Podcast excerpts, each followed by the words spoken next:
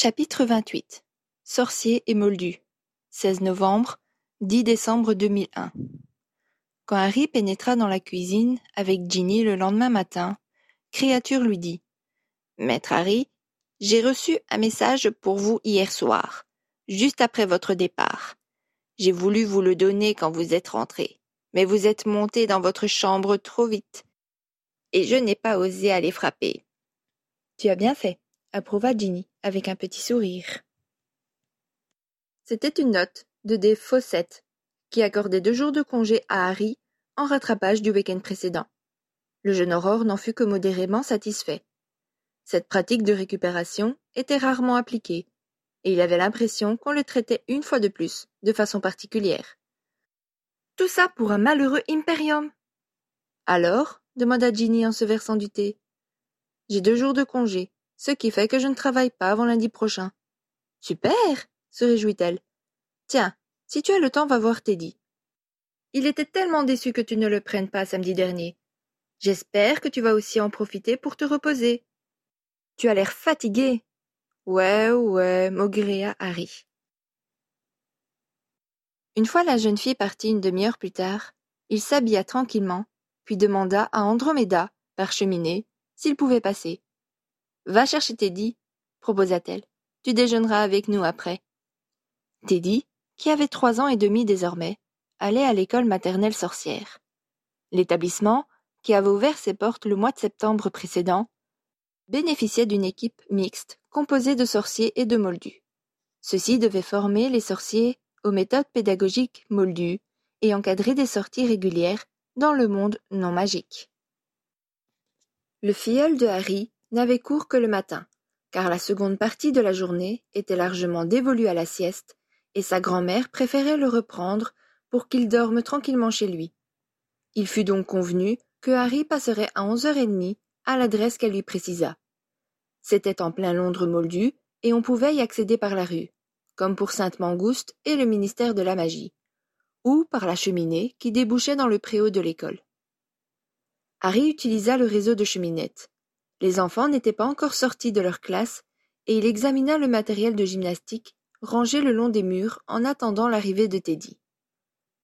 Quand il se rendit compte que les autres parents qui patientaient en sa compagnie se poussaient du coude en le désignant, il réalisa qu'il avait complètement oublié de se métamorphoser. Il hésita. Devait-il en vitesse rentrer chez lui et revenir avec sa tête de rechange? Mais il n'était pas certain que Teddy le reconnaîtrait. Il n'eut pas le temps de trancher. Harry s'exclama une voix juvénile, manifestement ravie. Le petit garçon se jeta dans ses bras. Harry oublia les autres et serra son filleul contre lui. J'étais triste quand grand-mère m'a dit que tu ne venais pas deux fois hier, lui confia l'enfant. Mais je suis content maintenant, parce que tu es là. Tu connais ma maîtresse? Elle est très gentille. J'ai été très sage aujourd'hui. J'ai eu un bonbon. J'ai fait de la peinture avec Tom. Tom, c'est mon ami. J'ai plein d'amis. Mais John, c'est plus mon ami parce qu'il m'a pincé hier. Je ne lui parlerai plus jamais de la vie entière. Harry sourit en entendant cette avalanche de paroles. Tu viens dire bonjour à ma maîtresse? continua Teddy. Grand-mère dit qu'il faut dire bonjour quand on arrive quelque part. Elle a raison, approuva Harry. Justement, une jeune femme habillée en moldu s'approchait. Excusez-moi, monsieur, pouvez-vous m'indiquer votre nom? Je dois vérifier que la tutrice du petit a donné l'autorisation pour que vous l'emmeniez. De surprise, Harry en resta quoi? Il n'arrivait pas à se souvenir qu'on lui ait une seule fois demandé son identité dans le monde sorcier. Une femme plus âgée, vêtue d'une robe typique, qui se trouvait à proximité en train de saluer d'autres parents, se retourna et posa sur sa collègue un regard horrifié. Elle s'avança vivement. Il n'y a aucun problème, monsieur Potter. Si le petit vous connaît, il peut partir avec vous. Merci, mesdames, dit Harry. Je demanderai à Mrs. Tonks de régulariser la situation, ajouta-t-il en voulant mettre à l'aise la maîtresse de Teddy. Si celle-ci n'était pas capable de reconnaître le survivant du premier coup d'œil, elle en avait manifestement entendu parler. Elle était désormais rouge de confusion. Harry estima qu'il était temps de battre en retraite. Quelque temps auparavant, Harry avait pris conscience des moyens limités dont disposait Andromeda et il avait inscrit le coffre de Sirius sous le nom de Teddy, avec une procuration pour sa grand-mère. Depuis, l'aménagement de la maison où il vivait s'était peu à peu amélioré. Il avait fallu plusieurs mois avant qu'Andromeda ne se décide à engager des dépenses pour que son petit-fils grandisse dans un environnement plus pimpant, mais elle s'y était finalement résolue. La première pièce à avoir été refaite était celle où dormait l'enfant.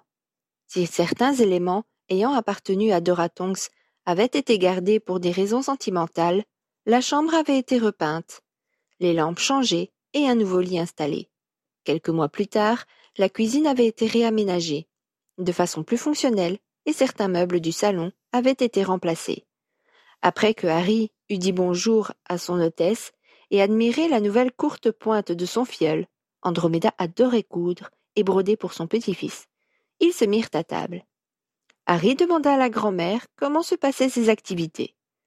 Mrs. Weasley avait en effet profité des matinées désormais libres d'Andromeda pour entraîner celle-ci dans diverses associations de bienfaisance.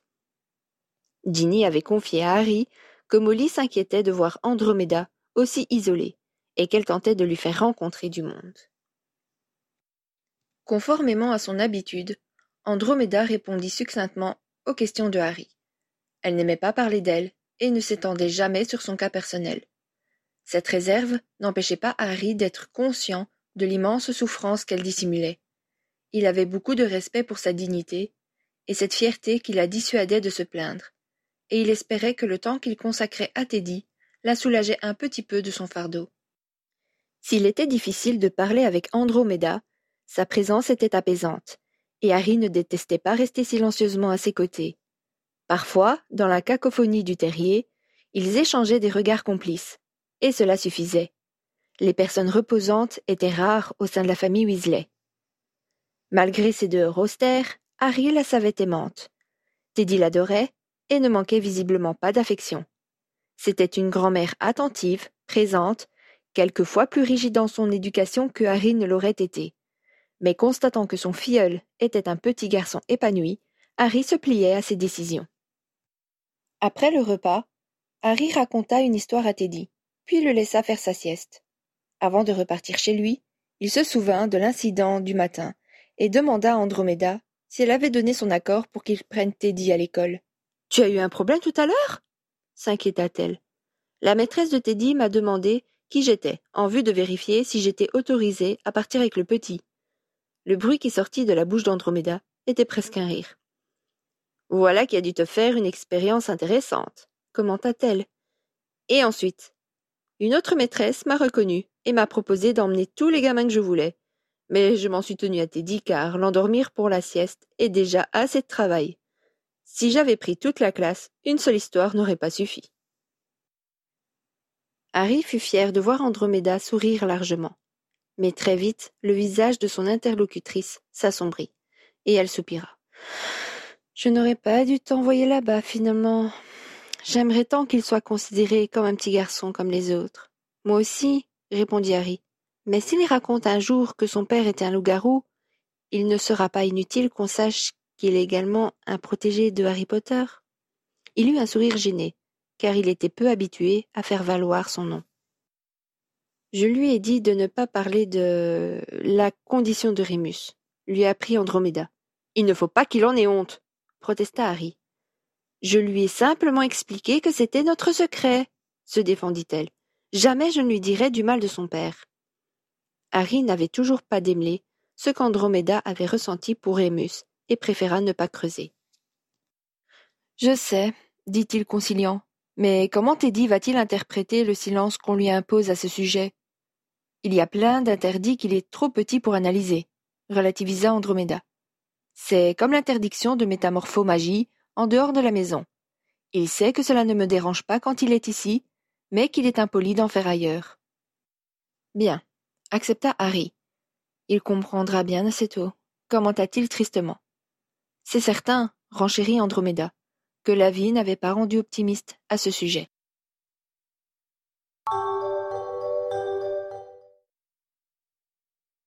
Harry retourna travailler le lundi suivant. Quand il prit poliment des nouvelles de son coéquipier, celui-ci répondit. Ces quatre jours m'ont fait du bien. C'est avec des enquêtes comme ça que je me rends compte que je n'ai plus vingt ans. Harry, qui avait imaginé être à l'origine des jours de repos accordés, se demanda s'il ne s'était pas montré un tantinet égocentrique. Durant cinq jours d'affilée, ils avaient accumulé un grand nombre d'heures et de pratiques magiques, métamorphose, transplanage, sans parler des interrogatoires, qui requéraient beaucoup de concentration. Il n'était pas le seul à avoir beaucoup donné. Augustine Bradge sera jugée mercredi, lui apprit Pritchard. C'est toi qui présentes l'affaire. Tu es en troisième année maintenant. Il faut que tu te frottes pour de bon à la procédure. De toute façon, tu es l'unique témoin de l'impérium qu'elle t'a lancé. Je vais être obligé de raconter ça au tribunal, réalisa Harry horrifié. Il n'avait vraiment pas envie de se retrouver à la place de témoin dans la salle d'audience du dixième niveau. Trop de mauvais souvenirs y étaient attachés. Bien sûr. Comment veux-tu qu'on la condamne sinon? raisonna son équipier, qui ne semblait pas comprendre son rejet. Elle a lancé aussi sur Mathéis, rappela Harry. C'est ça son crime principal, non? Il ne l'a pas vu. Ça te fiche la trouille à ce point de parler en public? s'enquit son partenaire. Non, mais j'aimerais bien des fois qu'on oublie que je peux. C'est rien, laisse tomber, soupira Harry. Je ne pense pas qu'on puisse oublier ce que tu es capable de faire, ou qu'on te laisse l'oublier, remarqua Pritchard. C'est pour tes compétences que tu es là, mon gars. Et on a bien l'intention de t'utiliser à fond. Ce qu'on veut, c'est nous tourner les pouces pendant que tu trimes à notre place. Harry sourit à cette présentation volontairement triviale.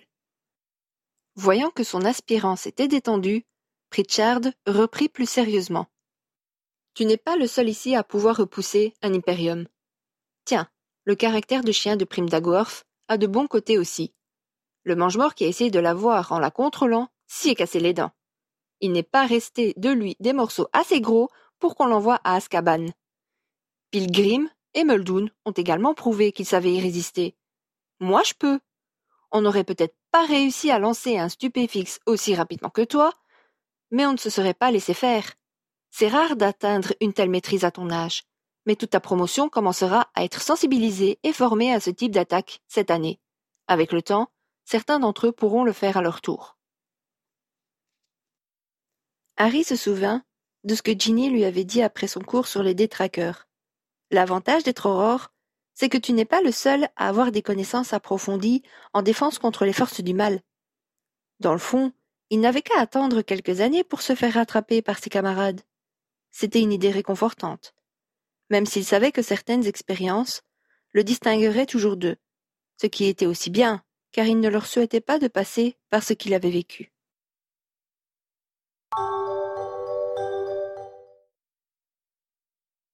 Finalement, l'audience fut moins pénible qu'il ne l'avait craint.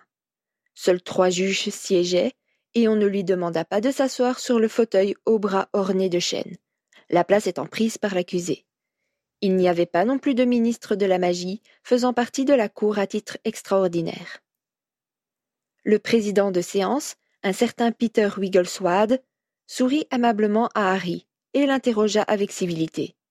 Gêné par le regard du public et des journalistes qui occupaient toute une travée, Harry bégaya un peu en commençant. Puis il se laissa absorber par son sujet et sa parole devint plus aisée. Il s'était préparé à présenter le dossier durant deux jours avec son mentor, et les rapports oraux que son coéquipier exigeait régulièrement de lui depuis plus de deux ans avaient porté leurs fruits. Il réussit à raconter de façon très neutre l'épisode dans la remise, et à ignorer les exclamations de l'assemblée quand il aborda la capture de la femme. Une fois qu'il eut terminé, des juges mages demandèrent quelques précisions, avant de le laisser retourner à sa place avec le sentiment du travail bien fait, impression confortée par le demi-sourire de son partenaire. Il n'y eut pas de circonstances atténuantes pour l'accuser. Fille de mange-mort, elle avait utilisé un impardonnable à des fins vindicatives et pécuniaires. Elle avait sciemment attaqué un fonctionnaire du ministère de la Magie, et ses injures renouvelées au cours de la séance à l'encontre du survivant ne la rendirent que plus antipathique. Elle fut condamnée à Azkaban à perpétuité.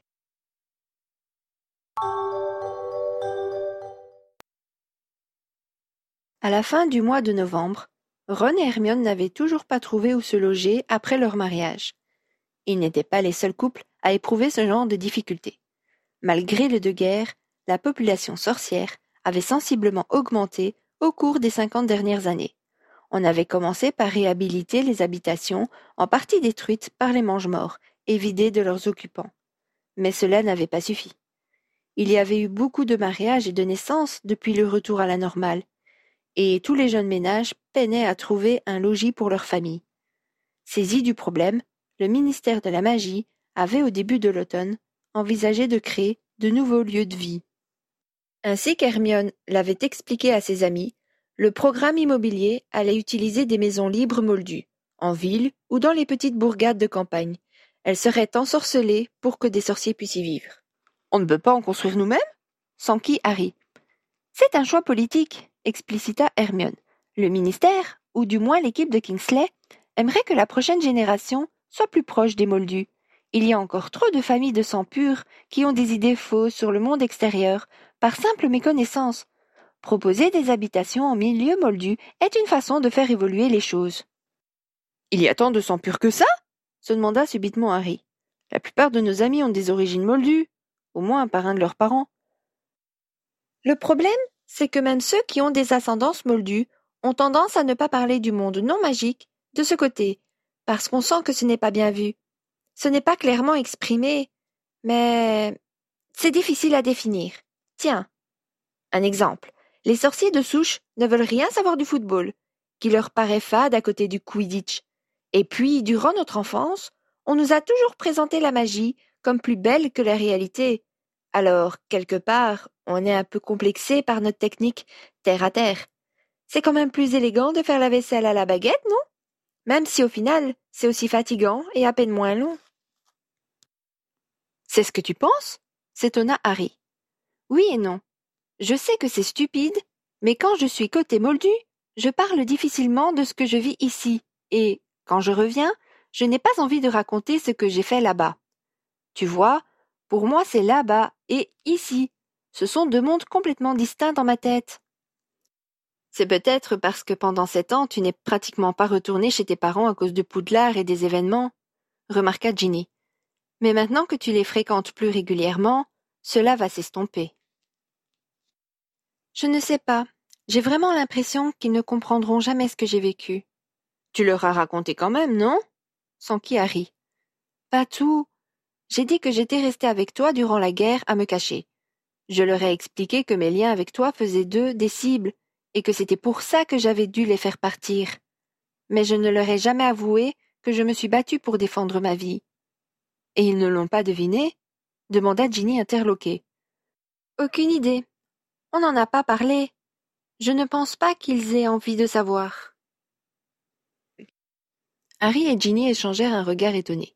Ils n'avaient pas compris auparavant combien les relations de leur ami avec ses parents étaient complexes. Ron, de son côté, ne paraissait pas surpris. Harry se demanda de quoi ils parlaient tous ensemble quand le jeune homme allait rendre visite à ses futurs beaux-parents. Le sujet ne semblait pas plaire à Hermione, qui réorienta la discussion vers les maisons. Ce que va faire le ministère n'est pas complètement inédit. Avant la loi du secret, les sorciers vivaient au milieu des moldus et étaient parfaitement intégrés. Ils n'ont pas déménagé ensuite, se contentant de cacher leur pouvoir à leurs voisins immédiats et de mener une vie sociale parallèle avec les autres familles sorcières des environs. Godric Solo est un exemple typique. Plusieurs foyers magiques aux abords d'un village bien moldu. Au milieu du XIXe siècle, l'implantation de larges périmètres, complètement interdits aux moldus, s'est généralisée. Jusque-là, Préolard et le chemin de traverse étaient des exceptions. J'ai toujours entendu dire que c'était l'apparition de l'électricité qui nous avait obligés à vivre loin des moldus, opposa Ginny. Il est vrai que dans certains cas, elle peut interférer avec les ondes magiques. Mais la décision prise il y a 150 ans était purement politique. On a exagéré les problèmes pour justifier d'implanter toutes les nouvelles maisons dans des lieux écartés et sévèrement protégés des non-sorciers. C'était parfaitement inutile, comme le prouve l'endroit où nous nous trouvons en ce moment. La magie qui circule ici est très forte malgré sa localisation en plein Londres moldu. C'est d'ailleurs étonnant que les Blacks aient emménagé dans ce quartier, remarque Aaron. Cette demeure date d'au moins deux cents ans, et pas mal de sorciers se sont établis à Londres à cette époque. C'était même très chic. Sirius m'a dit que c'était son père qui avait rendu la maison incartable et invisible pour les moldus, se souvint Harry. Et le professeur Dumbledore l'a encore sécurisé quand l'ordre s'y est installé, compléta Hermione. Et tu crois qu'inciter les sorciers à vivre au milieu des moldus va les convaincre d'avoir des relations avec eux? douta Harry. Nous-mêmes ne connaissons pas nos voisins immédiats, étant donné qu'on n'utilise pratiquement jamais la porte d'entrée. D'ailleurs, quand on voit comment les sorciers s'habillent en moldus, c'est peut-être mieux qu'ils restent chez eux et passent par leur cheminée pour sortir. Rappelez-vous de la Coupe du Monde de Quidditch. Kingsley fait de son mieux pour améliorer ce point, le rassura Hermione.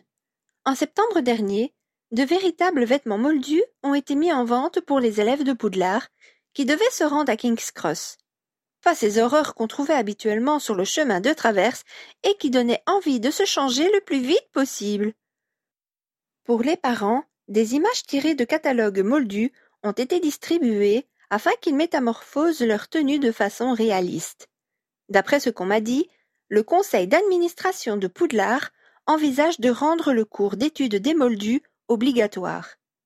Les petits sorciers de l'école primaire font régulièrement des sorties culturelles dans le Londres moldu. La magie involontaire des gamins ne pose pas problème s'inquiéta Harry en pensant à Teddy. Pas davantage que celle des enfants élevés chez les moldus comme toi et moi. On peut toujours trouver des explications rationnelles quand on n'arrive pas à comprendre ce que l'on voit. Harry dut reconnaître que ni les cheveux bleus du surveillant, ni son incursion sur le toit de l'école n'avaient éveillé les soupçons de ceux qui ignoraient son ascendance. Cela ne va pas plaire à tout le monde, fit remarquer Ginny. Sans doute pas, admit tranquillement Hermione. C'est vrai, renchérit Harry. Comment être sûr que les sorciers ne profiteront pas de leur magie pour nuire à leurs voisins? Je me souviens qu'Arthur traquait ce genre de comportement dans son ancien service. Ces abus continueront à être poursuivis et punis. Cependant, je ne pense pas que ce sont ceux qui choisiront de vivre parmi les moldus qui poseront le plus de problèmes. Ginny décida de s'orienter vers un sujet plus léger. Ici, on avait peur que maman vienne tout le temps fourrer son nez dans nos affaires. Mais chez vous, c'est papa qui s'invitera régulièrement. Oui, il pourra enfin s'adonner à sa passion sans paraître bizarre, sourit Harry. Que ce soit bien clair, indiqua Ron. S'il demande comment marchent les choses chez nous, c'est toi qui répondras, Hermione.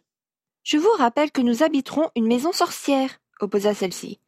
Aucun appareil électrique ne pourra y fonctionner. Tout sera ensorcelé comme ici.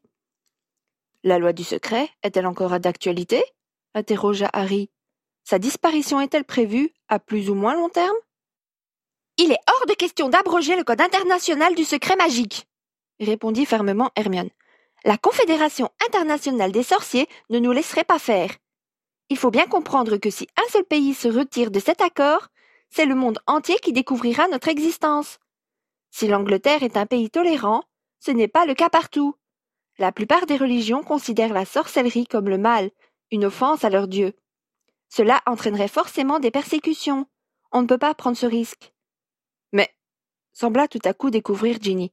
Comment font les sorciers dans ces pays-là? Ils se cachent soigneusement, dans certaines régions. Ils ont renoncé à y vivre et se sont expatriés. Et pour les sorciers qui naissent dans les familles moldues demanda Harry. Les Manitou de la Confédération internationale organisent des filières pour les récupérer, leur apprit Hermione. Généralement, les parents sont les premiers au courant. Ils acceptent le plus souvent de les laisser partir, soit pour se débarrasser d'eux, soit pour leur donner de meilleures chances. Parfois, toute la famille déménage. C'est pour ça qu'en Angleterre, nous avons des sorciers venant de tous les endroits du monde. Ils méditèrent un moment sur ces informations avant que Harry ne revienne à leur sujet de conversation initial. Et en pratique, quand pourrez-vous vous y installer? Sans doute pas avant mars, répondit Hermione. Les nouvelles habitations doivent préalablement être achetées par le ministère de la Magie à leur actuel propriétaire moldu. Ensuite, il faudra les enchanter pour les rendre conformes à nos besoins. Hermione s'était résignée à ne pas emménager tout de suite après son mariage.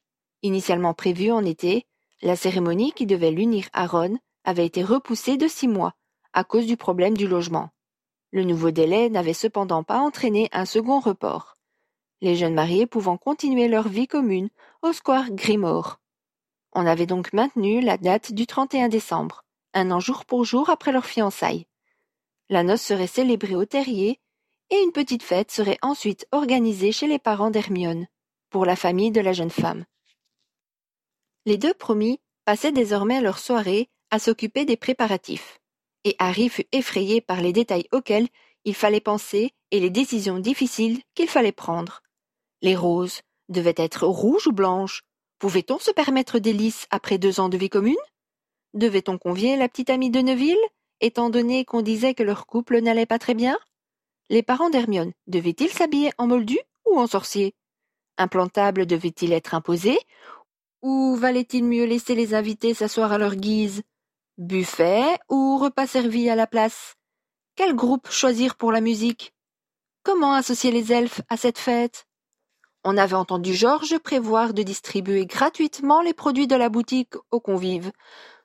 Devait-on l'enfermer les trois jours précédant le mariage pour l'empêcher de mettre son idée à exécution? Avait-on prévenu Harry pour le discours? Quel discours? Sursauta Harry, soudain rattrapé par la discussion. Ton discours de témoin, lui répondit Ron, comme si c'était évident.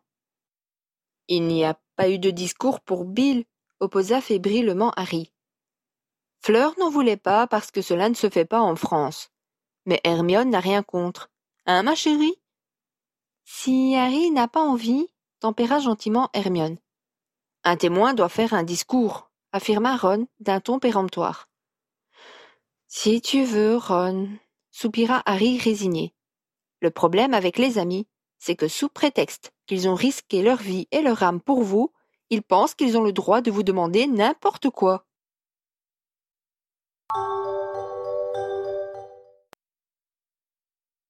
Comme si toute cette organisation ne lui suffisait pas, Hermione faisait les dernières corrections du nouveau livre qui devait paraître sur les créatures magiques. Rémus, le loup-garou. L'ouvrage aurait dû être mis en vente au début de l'automne. Mais Isabelle à Belle Plume avait pris du retard. Or, Hermione voulait absolument qu'il sorte avant Noël, moment particulièrement propice à ce genre d'achat. Après que la future mariée fut demeurée trois soirées plongée dans les épreuves, Ron confia à Harry Vu tout ce qui reste encore à faire pour la cérémonie, je pourrais m'agacer qu'elle passe autant de temps là-dessus. Mais ce ne serait pas Hermione si elle ne le faisait pas. Harry fut sollicité pour une dernière relecture. Hermione n'avait pas voulu faire une biographie fidèle de Rémus Lupin, mais certains éléments le rendaient très présent. Le petit Rémus mène la vie normale d'un jeune sorcier. Il habite à la campagne et son meilleur ami s'appelle Alden. C'est le fils des voisins, eux aussi sorciers. Un soir de pleine lune, il se perd dans la forêt et est mordu par un loup-garou.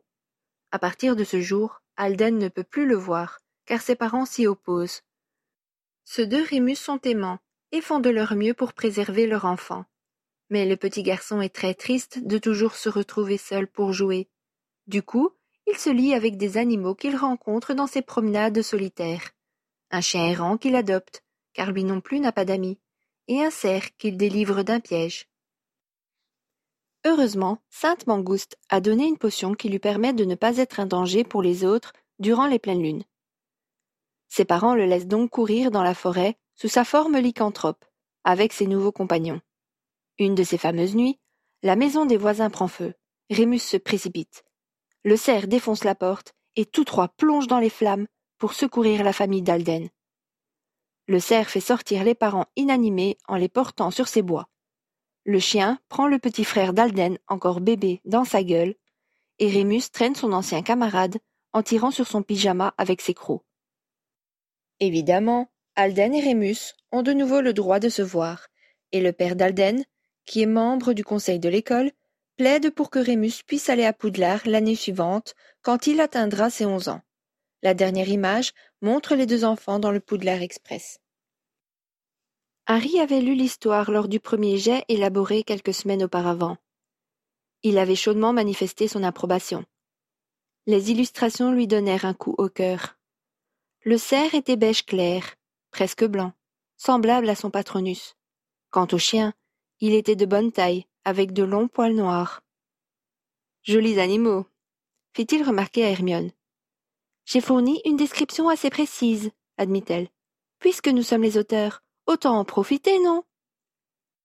Le sourire de complicité mêlé d'affection que Harry et Hermione échangèrent aurait sans doute rendu Ron jaloux quelques années auparavant. Mais il avait mûri, et quand sa fiancée et son ami se tournèrent vers lui, il partagea sans arrière-pensée ce moment de communion.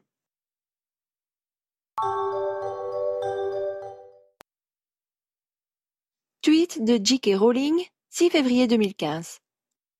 Un ancêtre des Blacks convoitait le 12 Square Grimore, donc il persuada le moldu qu'il occupait de partir et lança les sortilèges adéquats.